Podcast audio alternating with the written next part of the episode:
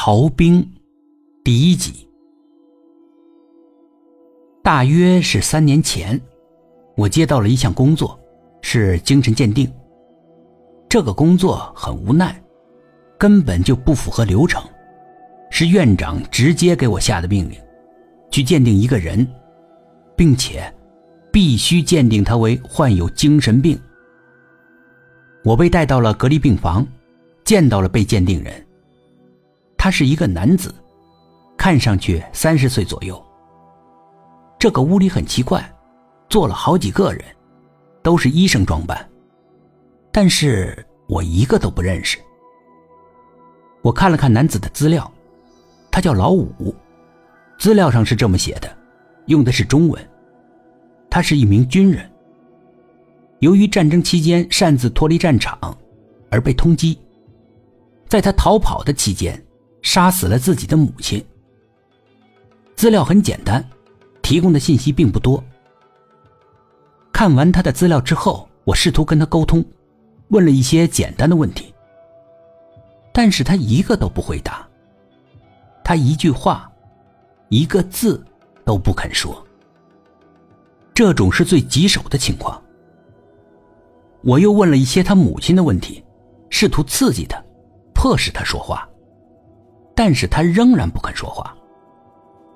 我怀疑他是个聋子，故意说：“我认识你母亲，我们是朋友，他是一个很不错的人，呃，很不错。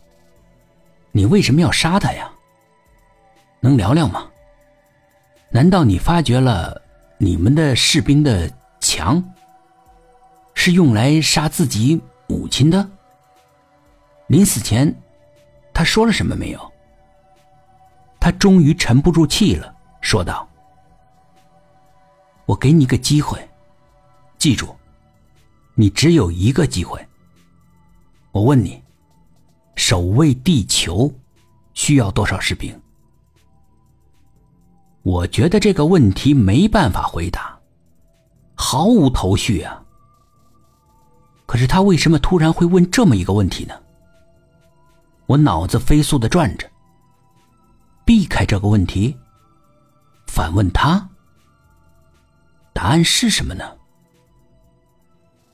他说了：“我只有一次机会，也就是说，如果这个问题我答错了的话，就失去了唯一的机会。我最好是按照他的规则办事，这样才能够继续跟他沟通下去。”我咳嗽一声。是怕他不耐烦。其实我还在努力的思考着。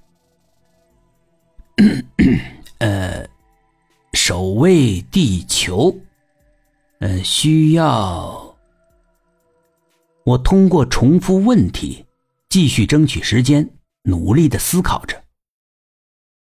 我决定赌一把。守卫地球，呃，需要五个士兵，最少要五个。他显得有些惊讶。哦，为什么是五个？呃，因为你是老五啊，所以最少要五个人。他笑了。好吧，你要问什么？问吧。